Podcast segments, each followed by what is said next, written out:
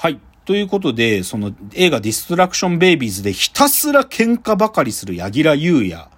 のはい撮った真利子哲也監督で、実はこのでも柳楽優弥にモデルがいるっていうのは何かっていうとね、なんかね、その真利子哲也監督が、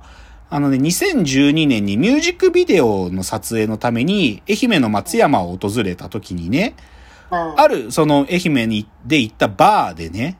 そのバーで会った人で、なんか、10代の頃にずっと路上で喧嘩して生きてたってやつがいたんだっていうわけ。で、その人の話を聞いたんだと。で、うん。めちゃくちゃ面白かったなって、その話が。で、えーこれ映画なるかもって思うぐらい、もうクレイジーな10代を送ってたっていう話らしいのよ。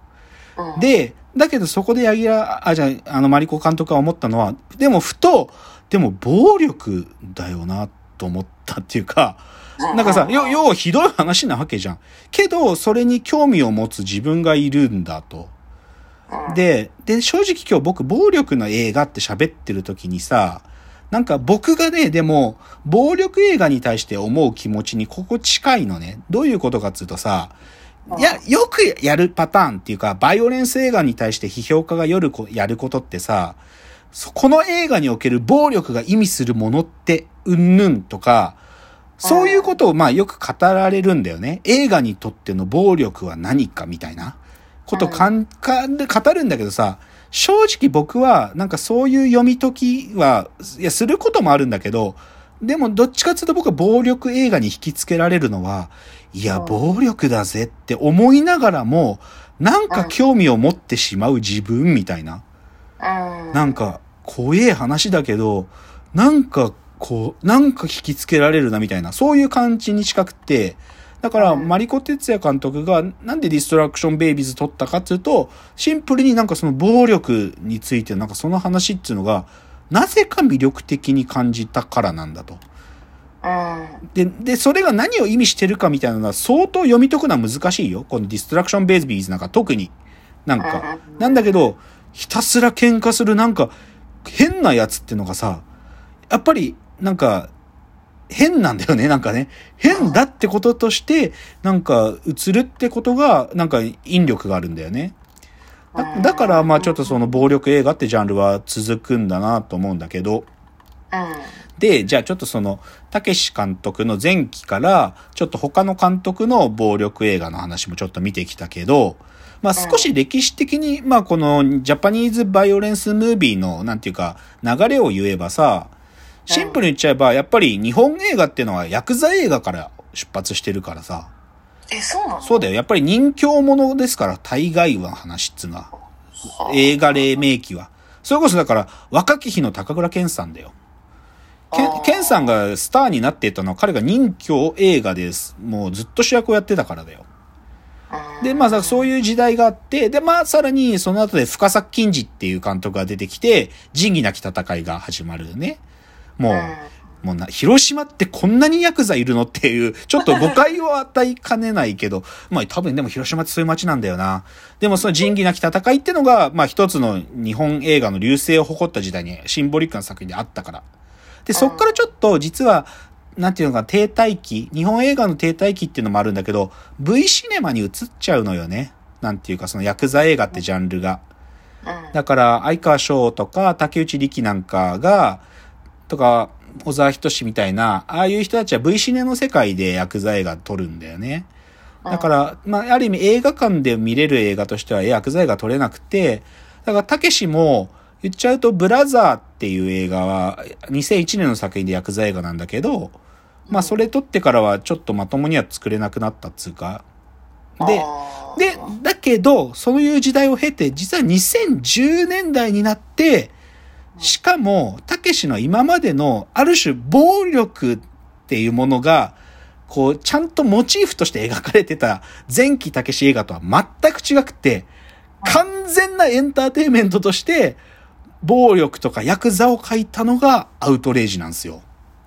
ど、ど、どういうこと？エンターテインメント？そう。もう、だから、もう、まあ、これまでの映画、映画もよ、まあ、映画だからさ、それなりにはエンターテインメントだったとも言えるんだけど、ただ、アウトレイジは、そんな難しいこともどうでもいい。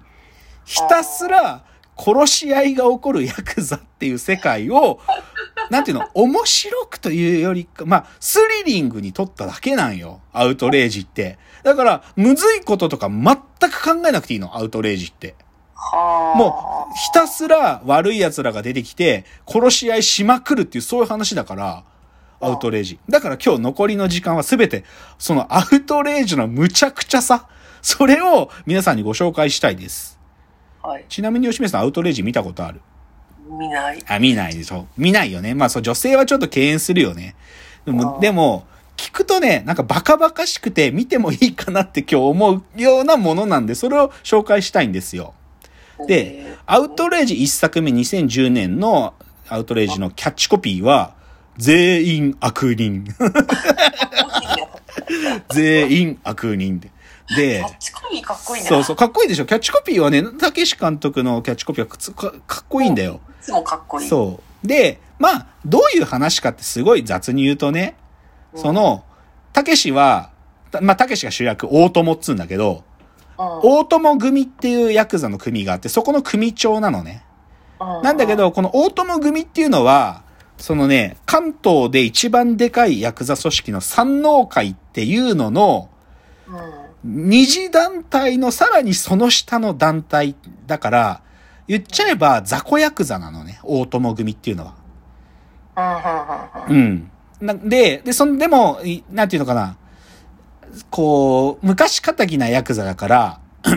なんか、その大友組に最後のこう、手を汚す仕事とかをやらされるんだけど、それをきっちりやってきたヤクザなのよ。大友組っちゅうのは。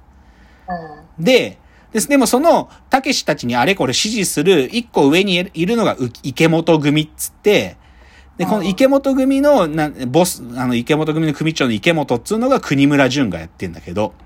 うん。うん。とか、池本組の兄弟分の村瀬組っていうのもいて、うん。こう兄弟分で、その池本と兄弟で、その村瀬っていうのを石橋レンジがやってて、こいつが悪いやつなのよ。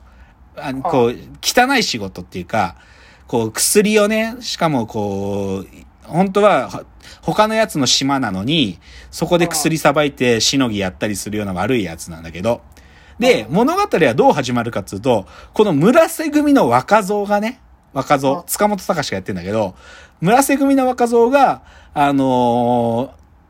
ぼったくりバーでしのぎをやってるの。しのぎっていうのはか稼ぎっていうか仕事ね。ぼったくりバーやってて、そこでぼったくりバーに客をポン引きし連れてきた。で、それで、金払えねえんだったらおめえ事務所連れてけって会社で金出させるぞっていうわけよ、塚本隆が。で、それで、事務所じゃあちょっと一緒に来てくださいって言って塚本隆が来た事務所が、なんと大友組だったわけ。つまり、ヤクザをポン引きしちゃって、ヤクザをぼったくり場にはめようとして、で、てめえ、こら、大友組だと思ってお前ぼったくろうとしてんのか、この野郎とか言って、大友組で、塚本隆が指名、あの、吊るし上げられるのよ。はい、で、で、それでももう、めみてえな雑魚に話してもしょうがねえからよ、村瀬んとこ行って、お前村瀬出され、むさ、連れてこいとか言うわけ。はで、それで、塚本隆が、あの、数日後に、指を詰めて、でそれで、む村瀬組のナンバー2、若頭の木村って、中野秀夫がやってんだけど、木村ってやつが来て、これで勘弁してもらえねえか、とか言って、その塚本隆の指を、こう、出してくるわけ。で、こんな小僧の指もらったってしょうがねえだろ、この野郎とか言って、その、たけしの組のナンバー2の椎名桔平とかぶち切れるわけ。で、で、そう。で、そもそも村瀬がなんで来ねえんだよ、この野郎とか言うわけよ。で、いや、村瀬の親父は今ちょっと忙しくて、この話にやって、なんだ俺たちの話は大した話じゃねえってことがこの野郎とか言って言うわけよ、椎名桔平が。で、分かってよ、じゃあ俺が指詰めりゃいいんだろとか言って中野秀夫がゆ指詰めようとするわけ。指詰めるから道具持ってこいとか言って、その、そう、でで、道具だとか言って、オラとか言って、カッターナイフ渡されるわけ。普通、ヤクザが指落とすときは、それなりに日本刀とかさ、そういうのでバッと落とすんだけど、カッターナイフ渡す。こんなもんで指詰められるかバカ野郎とか言って、中野秀夫が言うわけ。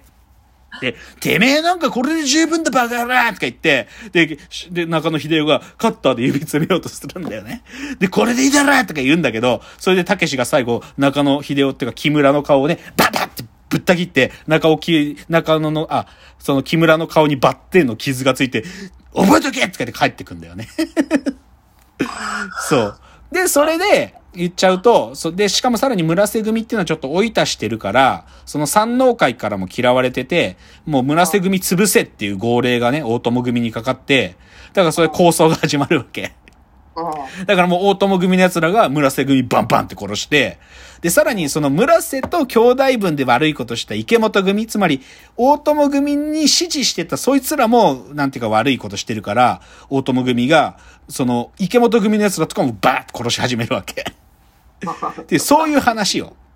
だからすごい単純な構図で、かっこいいヤクザが、たけしとか椎名桔平なの。